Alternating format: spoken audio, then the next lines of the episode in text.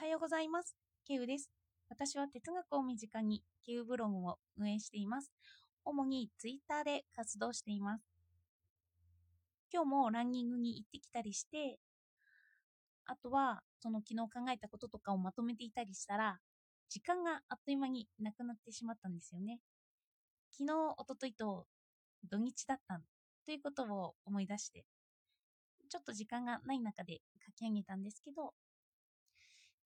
昨日考えていたことを今日述べていきたいと思います。今日は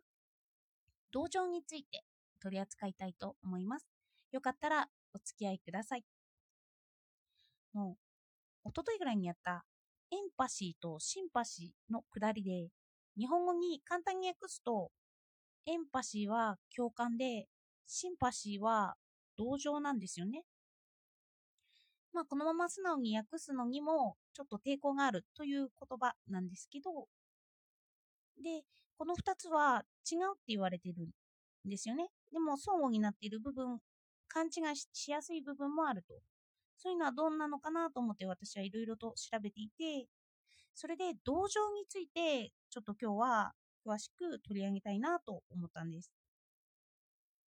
それで同情の部分は哲学ではどう捉えられているのかなと昨日はショーペンハーワーの意志と表彰としての世界からその箇所を読んでみました。ショーペンハーワーが言うにはあらゆる愛は同情であると。同情ってショーペンハーワーに言うと愛なんですよね。それでショーペンハーワーは考えを巡らすときそれはすべて自己愛になってしまうんだけど同情だけは愛だって言うんです。自己愛との対比だから愛は他人に対する愛なんですよね。あの私はショーペンハワーが影響を受けたルソーをやったときにルソーは自己愛から抜け出せなくて困っているということを扱っていました。ルソーがどんないいことをしても考え出してしまうとそれは自分のためになってしまって自己愛から抜け出せないんだよって道徳で扱ったんですよね。自己愛のループが起きてしまう。例えば窓から落ちそうになった子供を助けるのに理由を探してしまってこの理由を考えてしまうことが自己愛になってしまうんですよね。他人目線の考え方ができていない自分目線で見て自分はあのこんな悪い理由から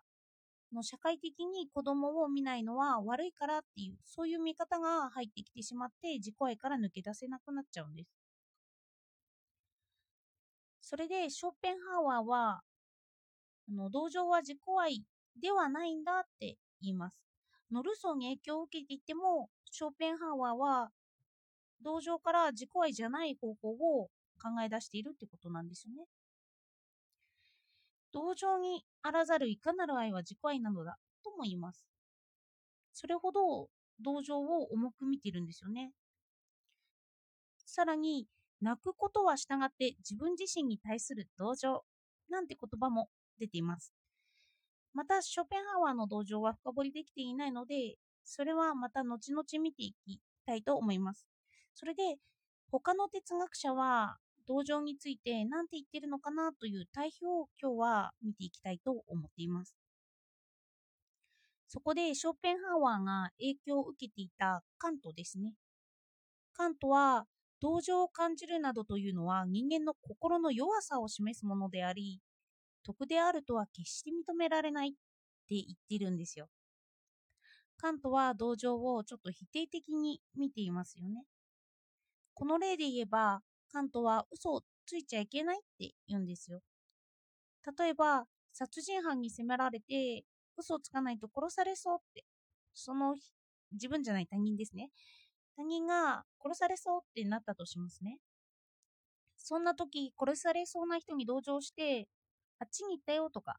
嘘をついてはダメなんです。言葉通り、得であるとは決して認められないからなんですよね。こういう時こそ、理性的に落ち着いて判断しようっていう見解です。で、そんな時に同情心が出てきて嘘をついてしまうのは得ではないって言うんですよね。まあ、ここで得がすごくいいものかどうかっていう、そんな問題もふと思っちゃうかもしれないんですけど、カントは永久平和のためにとか他の本での戦争を絶対反対してるんですよ。理性的に考えて反対してるんです。でも、個人にとっての争いを考え出すと、もしかしたら、争った方がいいなんて結論になってしまうかもしれないですよね。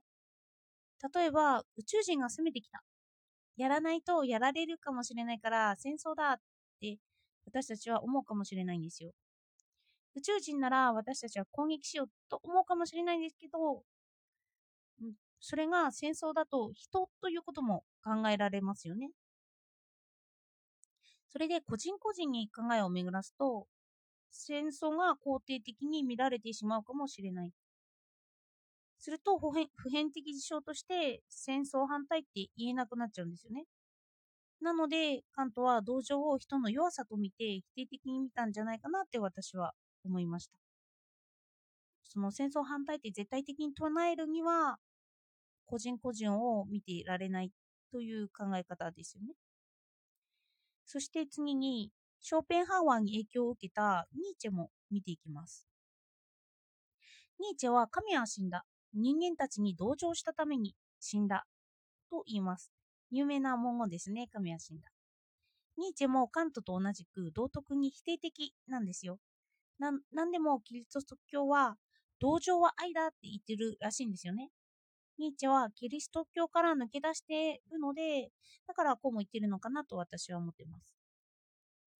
そしてこの部分で考慮したいことは、他者への目線ですよね。道徳を否定するときは他者を神秘化して見る見方なんですよ。ニーチェとカントの見方なんですけど、他者は一人一人違っている。違っているから同情なんてできない。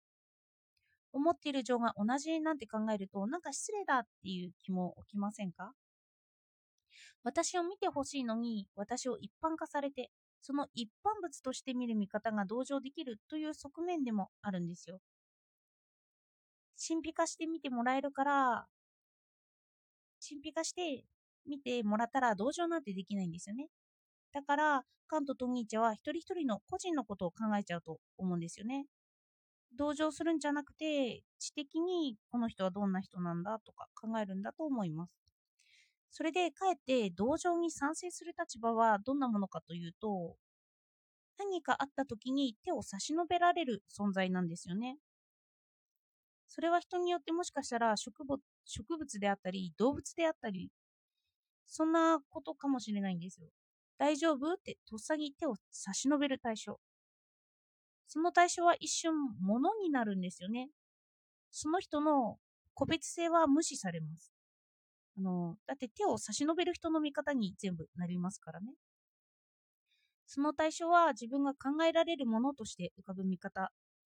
で、ペットが好きな人はペットを思うし、家族を愛している人は家族を思うし、自然が好きな人は自然を思い浮かべると思うんです。で、その時、心を動かして助けようとするんですよね。そんな対象を思う時に同情が出てくる。これは他者の一般化ですよね。他者とはこういうものだという思い込みという側面も取れます。失礼になるかもしれないんですけど、それは一般化して、まあ、神秘化しないからですよね。でも、それによって本本人は助けることができるんですよね。どちらの見方が正しいかって言えば、まあ、今は同情を肯定的に捉える見方がされているんじゃないかなって思います。他者を神秘化しすぎるニーチェの考え方だと他人を助けられないからですよね。見ようによっては他者一人一人を詳しく見てるから同情ができなくていい面があるんですけど同情ができないということが差別につながったりもするんですよね。よく言われるのがナチスの思想に使われたという話です。